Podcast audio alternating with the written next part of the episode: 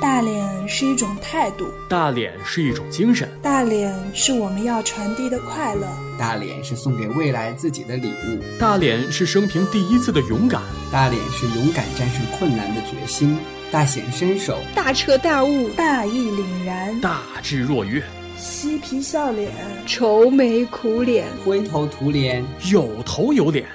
电影是一门艺术，艺术就是无中生有。大连电影，一群平凡人的无中生有，一份生活里的理直气壮。看谁脸大不是目的，分享快乐才是真谛。大连电影不只是电影。你好，我是吴宇森。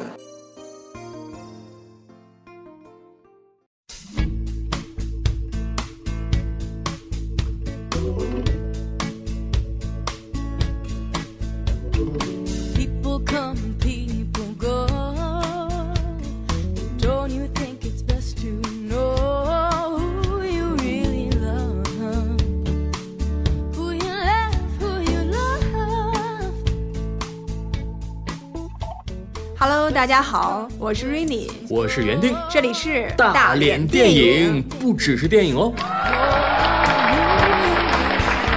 哎我不知道这个我们的听众群中上海的朋友有多少，或者上海周边的朋友有多少，但是可能前一段时间很多人都关注到了有一个大型的节日——上海国际电影节，第十八届上海国际电影节。那么这一次呢，这个电影节我也参与了很多，当然园丁参与的更多，这个等等下再讲。对，电影节其实是所有电影人的节日，当然也是这座城市的节日，也是像咱俩这样所有喜欢电影、热爱电影人的节日。是的，呃，在我的朋友圈中，大家会把这个节日叫做媳妇儿节。为什么？我不知道，就我没有去问他们，因为我觉得我还是有点边缘啊。但是我这次是我第一次，啊，以这个很主动的去买票，以一个观众的身份去参与这个节日。所以这次电影节，跟大家讲讲你抢到了几张票。我抢到了大概六七张的样子。今年是以这个淘宝电影的形式，让大家在淘宝上去买票。我们没有做广告啊，剪掉。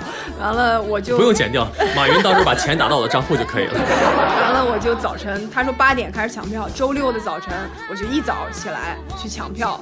呃，但是也很不幸，这个我我可能也要吐槽了啊，就是上海电影节的这个组委会组织不给力，真是太不给力。其实我还在微博上说了一下，我说你想这个电影节已经办到了第十八届，对啊，那想起来应该每而且是每年一届啊，它不是说像那个奥林匹克四年一届。它是一年一届，那说起来是不是应该很有经验？没错，而且我们你看还是大连电影的主播要去看电影，看完电影帮你宣传，就那还抢不到票？对，而且怎么整？怎么整？我感觉他们这个系统有很多很多的问题，包括他们人为的会留很多的票给他们想要送票的人，那么这样对我们这个普通观众来说就是一个很大的打击，所以我没有票。对，电影界组委会听清楚了啊，下一届要好好整哦。啊，给我给我们也送几张票哦。就是没送，最起码你把这个就是开放下来，让大家能够抢到票。对，这样也让我搞得跟春运抢火车票一样。我们想去看还看不到，最最忠实的这个观众影迷却得不到票。对，先给大家讲讲你抢到的这几张票都是什么电影。我这次就走了一个比较偏的路线，因为我想，因为主流的电影票抢不到，对，抢不到。然后我们有一些修复的电影，可能我会去抢。都看了哪些电影？我看了像那个呃《莉莉玛莲》呐，还有我我会去看有一个是有看《助产士》吧？对，我有看《助产士》，是，就这是我想说的，因为我看到最后的这个获奖名单啊，我还有幸的看到了最佳女主角的这这部戏，这个女主角真的演的特别棒，而且她前面有一个那个就是主创人员和大家的见面会，也有幸在现场见到了这主创人员，包括获奖的女主角，啊，很帅很酷。还有哪些电影给你留下了很深刻的印象？我看了这个华裔。女影星黄柳霜的两部影片，就是在这次这个上海电影节，她放了两部，一个是呃《唐人街繁华梦》，一个是《上海快车》，这两部挺有特色。因为我是在豆瓣上看了这个介绍，嗯，呃，去抢，我想这个票应该没有太多人去买，但是真的和我想的不一样，很多人去买，我根本就抢不到。对，所以说上海电影节真的是这个城市所有热爱电影的人的节日。对对。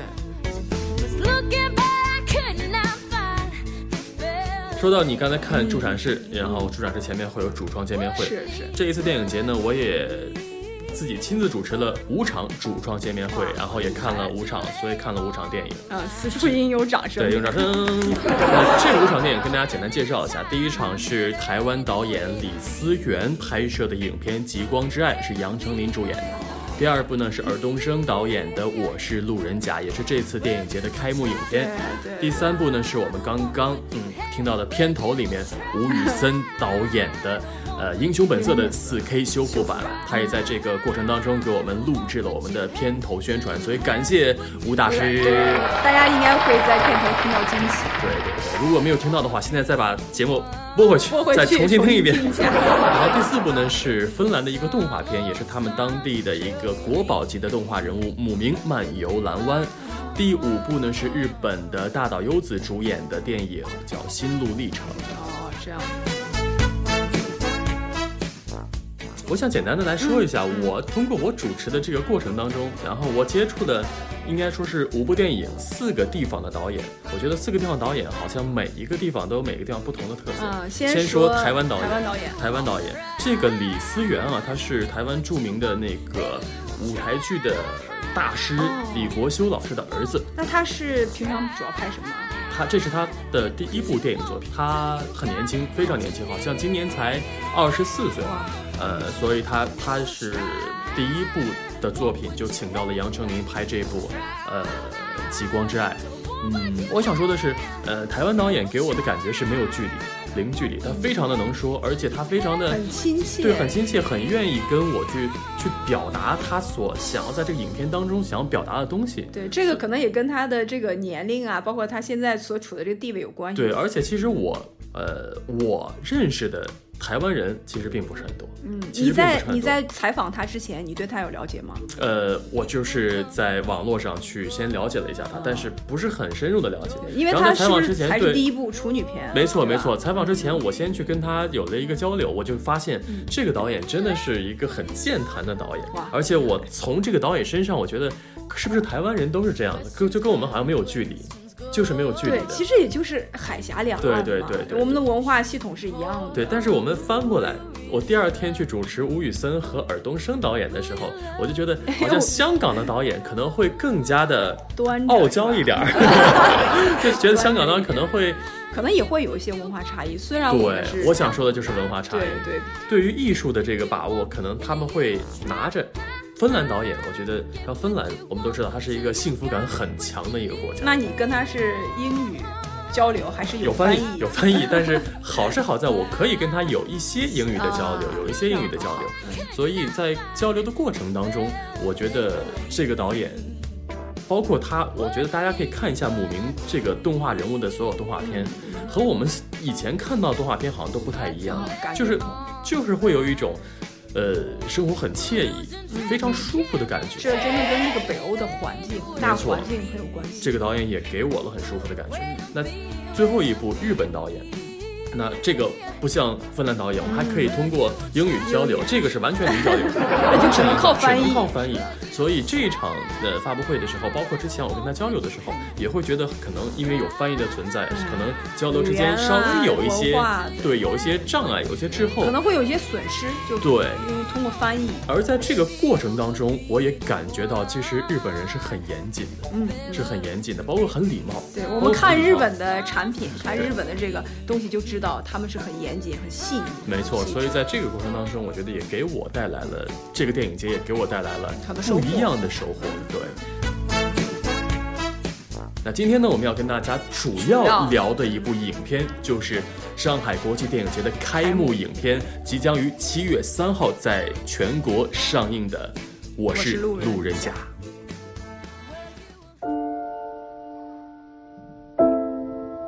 从小到大，命好的好像都是别人，倒霉的总是自己。失学、失恋、失业，被羞辱、被误解、被放弃，好像做什么都不对。有时候不得不承认，人生这盘棋，你根本下不赢。我不要出场，我不要，我不要出场。但是总会有些理由，让人想要咬紧牙关坚持下去。我既然跟着你，看不到将来。默默支持你的亲人，甘苦与共的朋友，突如其来的爱情，以及一直放在心底里的梦想。二十个年轻人，平均年龄二十岁左右，聚集在全世界最大的影视基地，从事着最底层的工作。每个人都曾经被轻视，而不得不离开原地，在风雨中寻找方向，从绝望中提取希望。成长或许就是成功，漂泊其实是为了拼搏。这些人可能是你，也许是我。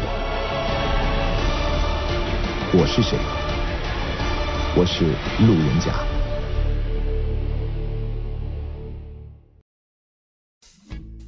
那说到这部影片，其实很多人都已经看过了，对不对？包括这个尔冬升之前也在很多的大学，呃，做了首映。对还有，更何况这部片子又被选做了第十八届上海国际电影节的开幕影片，所以很多人都已经看过了。那我们就不太讲这个影片本身，但是说到尔冬升，还是想要聊一聊。那袁宁，不知道你对尔冬升的这个印象源自于哪里？东升的印象，我最早源自于《门徒》。门徒，对，那其实也算是比较后期尔冬升的作品，嗯对吧？那你最早了解他是什么时候？新不了情，新不了情。对，新不了情也也是获得了当年的这个香港电影金像奖。的最佳导演以及最佳编剧，而且这都是这个尔冬升，是。编剧也是尔冬升，呃，而且也把这个袁咏仪就是推到了从一个路人甲，对，变成从一个了影后级别的人物。就是非常普通的演员推到了一个影后的级别。是，所以你说这么大的导演，他为什么要选择这样的题材呢？因为我们在看这个导演的这个电影的宣传过程当中，很多人都会知道，说这是尔冬升从影四十年来的感性之作。嗯，但是我们也看到托尼梁朝伟在影片当中写的，说尔冬升是一个才貌双全又任性的大个子，从来没有演过路人甲，出道就是男主角。这点其实说起来很有趣儿，为什么呢？因为你我们来看一下尔冬升他本身的履历。尔冬升他是香港出生，然后呢，呃，在圈儿内是人称小宝，这可能是他的这个排名小宝啊。就尔冬升真的是一个真真正正的演艺世家，人家可能有些人就说啊，比如父亲是这个圈儿内的，或者母亲是圈儿内的，他真的是太不一样。一家人都对演，戏，父亲是那个耳光，嗯，然后母亲是胡薇。如果你不知道这两个人的话，那你来看他大哥，他大哥是秦沛，嗯二哥是姜大卫，对，已经很牛逼了。那如果你还不知道的话，那你来看他的前女友，前女友于安安、张曼玉，张曼玉也是尔对呀、前女友，对呀、所以你看你挖的好深啊。所以你看到这一系列以后，你会觉得他身边所有的充斥着这种，呃，艺艺术术的氛氛围他就整个在被艺术包围了一是，生。其实就是在一个很就有光环的这个环境中来出生来成长，嗯而且他在中学毕业的时候就已经签约了邵氏，对他九岁就已经拍了第一部电影，而且是男男主角。对，应该算小童星。也就是说，他出道其实是以演员的身份来出道的，而且他本人年轻时候又是那么的风流倜傥、英俊潇洒呀高大威猛啊，风流倜傥啊，对应该说是一个非常完美的一个男主角的一个形象。对，但是你你回过头来去看，他后来这个跳脱对跳脱到幕后来工作，转到导演、编剧以后，你去看他去涉猎的这些题材，包括他的这个视角，你会发现他更愿意去关注和描述、书写。呃，普通人甚至是这种社会底层人的这个生活的境遇，好像是哦。对吧？所以我觉得这个事情，这个现象本身就很有趣。你你想，他的这种生活的环境是很优越的，嗯就像你你刚才也说，可能尔冬升给人的第一感觉，因为你这次也跟他有了这个面对面的零距离的交流，很傲娇，对啊，是不是？因为他 给人感觉很严肃，，虽然很傲娇，很很严肃，但是他依然很亲切。啊在我们结束了之后，他也专门过来，然后去感谢我，然后也跟我聊了一下这部电影他的一些想法。对，这也体现出来这也体现出来他在一个高大，甚至有点严肃的这个一个外表下，却有一颗很细腻。没错没错，你要知道，他整个电影节期间，包括现在这个电影的宣传期间，他是很忙的。对他号称他要走遍三十个城市，是然后去到四五十所大学，是去宣传这部电影。为什么呢？因为这部电影没有明星。是在这么疲惫、这么高强度的工作下，他还能够去顾及到一些小的细节，包括去改去顾及到身边人的工作人员的这个心情。我觉得这一点就体现出来，他是一个情商很高的人。对对，但是情商很高。那么在这部戏当中，就是我一直在想，他为什么会就这么夸张的，就一个明星都不用？因为我们知道，如果你去拍一个路人甲，拍一个群众演员的故事，你完全可以让明星去扮演群众演员，因为很多明星曾经也是群众演员嘛。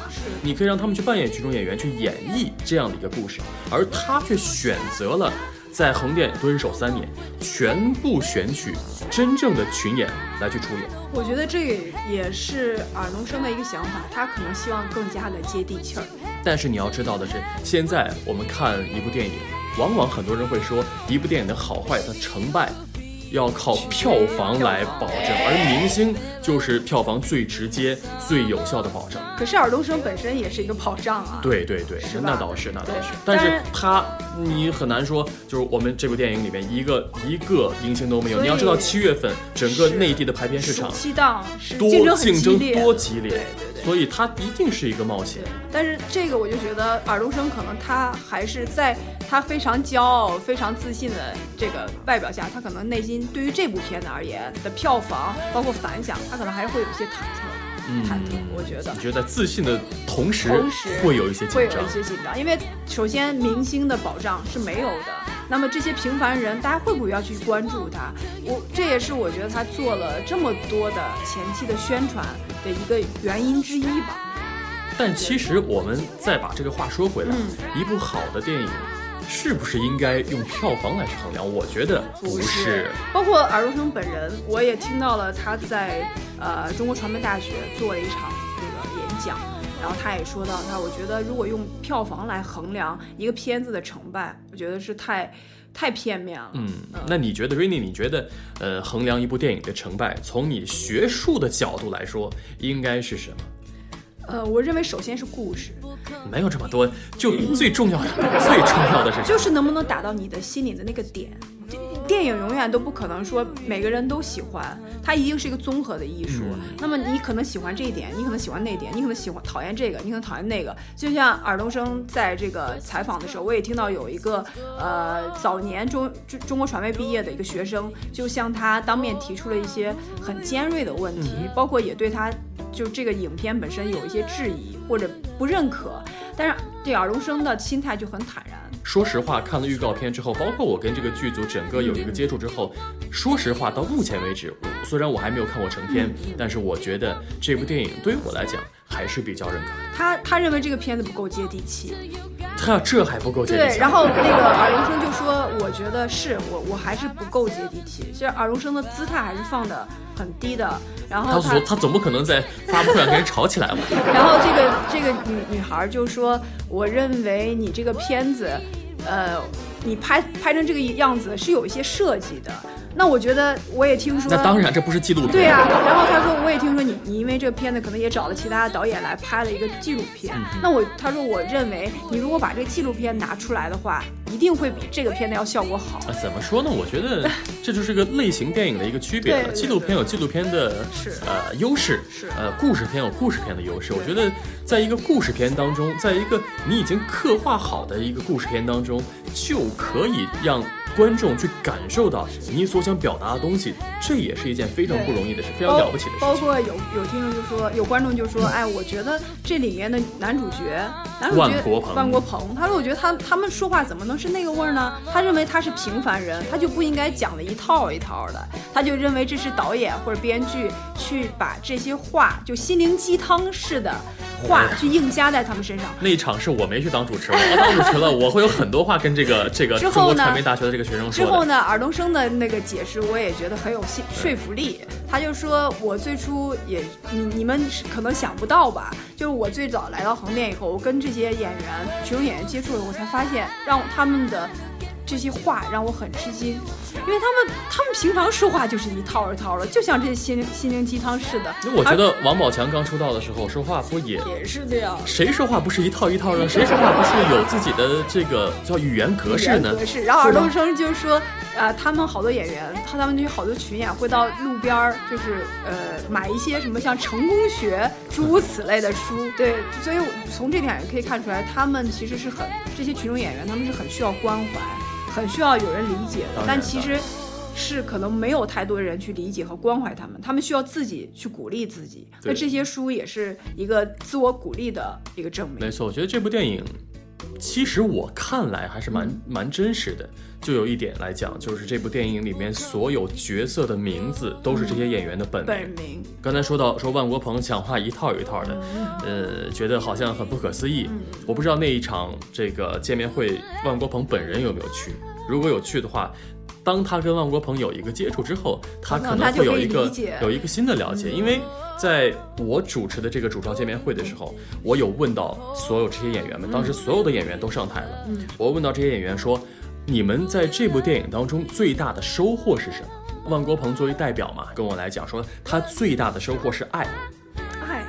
我都觉得有点不可思议。我觉得，难道你是要炒绯闻吗？因为我没有在现场啊，没有没有去现场。但是我觉得他说这个字一定不是小爱，一定不是指这个爱情。对，嗯。然后他告告诉我说，他说的这个爱是他收获了全剧组这些曾经跟他同呼吸共命运，因为这部电影改变了人生命运的这些小伙伴们的爱。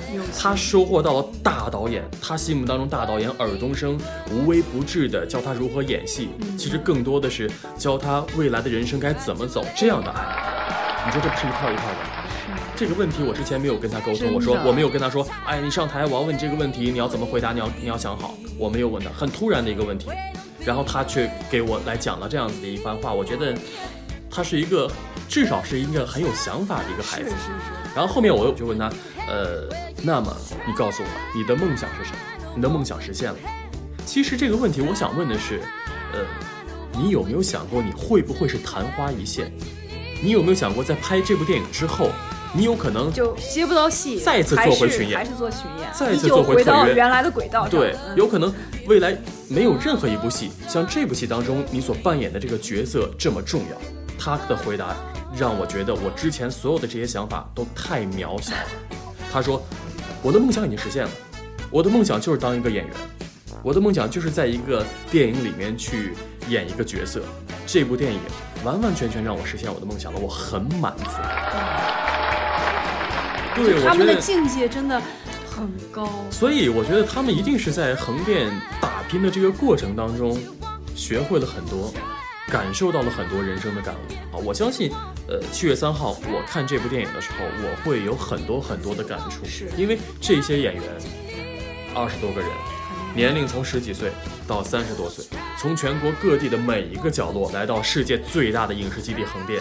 作为横漂的一员，对，其实横漂跟北漂还是还不一样，还不一样。王宝强是北漂的代表，可是很多人就像尔冬升也说，他在最早接触这些呃横店的群众演员的时候，就说哎，你为你你为什么要来在这里？他说哎，都是王宝强给害的。梦想还是要有的，万一实现了呢？但是他们有没有想过，其实绝大部分百分之九十九点九九的人可能都实现不了这个梦想。这也是很残酷的一一件事情，包括尔冬升也会。跟那个万国鹏等人跟他们讲说，你也不要过于依赖我。我虽然这部片子我让你那个，可能你出来，我呈现在大家的面面前，但是不代表你以后的路就一定是就呃飞黄腾达。对，大红大紫。对，而且我也不能一直的去帮助你带着你。我要我希望让通过这个让你自己来成长。是，对你找到自己适合的路。对，我们看到说是呃在横店当群众演员。一小时的报酬是八块钱，八块钱哇！八小时，如果超过了八小时，一小时是十块钱。如果在晚上十二点之后还要拍戏，一小时十五块钱。我就在我算了一笔账，如果一就按一小时十五块钱算，对，就按八小时十五块钱，多少钱？那也就是一百二，一百二十块钱。嗯，一天不过一百二十块钱而已。所以你刚才说横漂和北漂是不一样的，为什么？因为同样的工资标准之下，横店的生活成本要比北京低。对，所以北漂的群众演员，他们的。条件会更好一点。至少他们会有足够的生活成本，或者说家人的支持，可以让他们在北京坚持下去、发展下去。但是在横店，可能他们的条件会更差一些。这个你是从把它局限在演员这个行当，嗯其实，在我的理解看来，北漂不仅仅是去做这个明星梦，不仅仅从事演员、群众演员这个工作，他可能会有各各行各业的工作，包括去那边打工啊，包括去做一些呃这个清洁工作呀，甚至一些包括脑力工作也算啊，也算北漂，就是就是没有根的这种。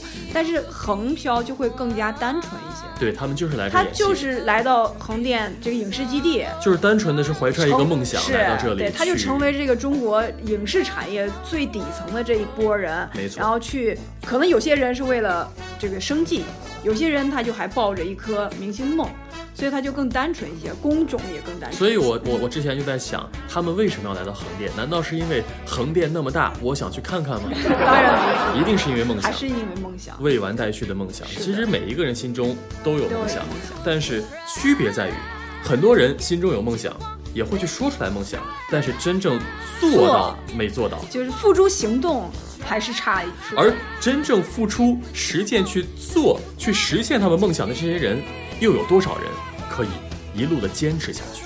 这是如果坚持下去，就是非常伟大的。所以，梦想最重要的是什么？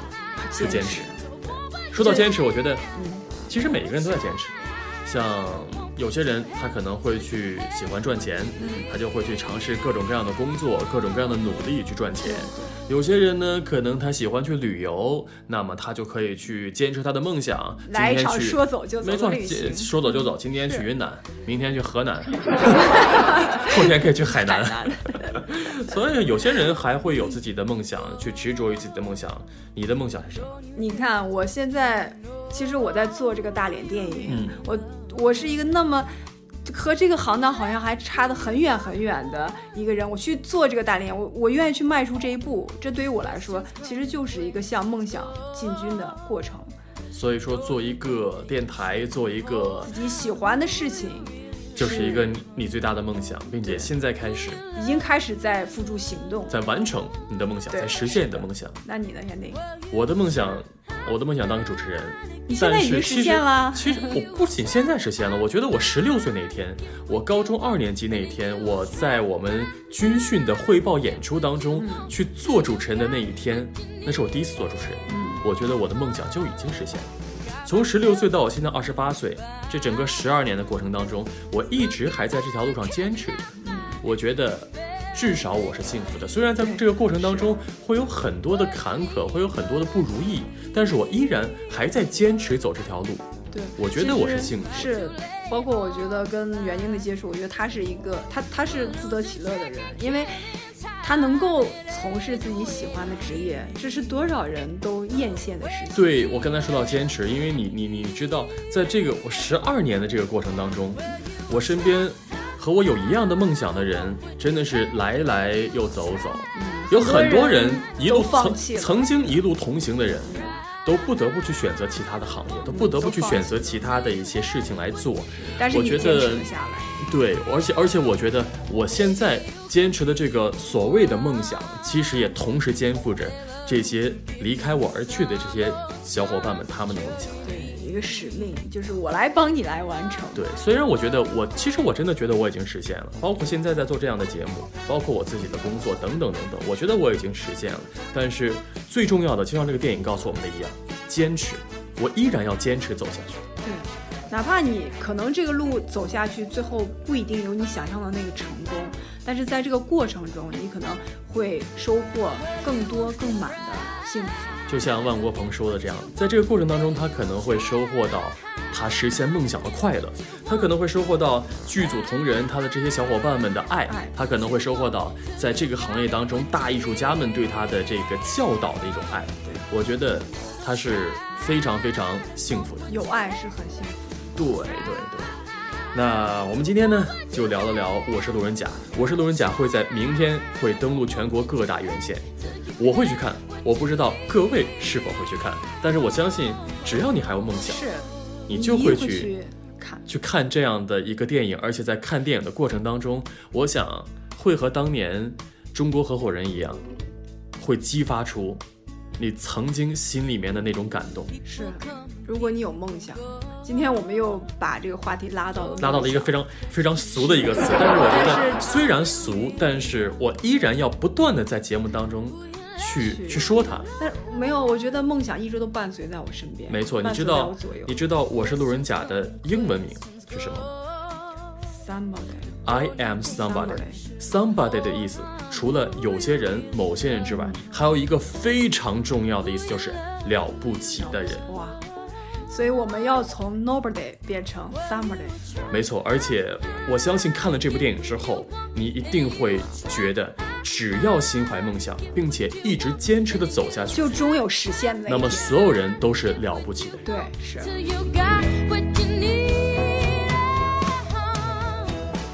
好，在节目的最后呢，再跟大家来做一下广告。我们的大连电影的新浪微博“大连电影”，请各位去关注，而且我们还有个 QQ 群，还是不知道，那我们不讲不讲 QQ 群了。呃，下载荔枝 FM，关注大脸电影，关注我们的节目。我们的节目会和所有的人一起去探讨电影，一起去聊一聊人生，聊一聊生活。对，好，这一期的大脸电影就是这样，感谢各位的收听，我们下周再见。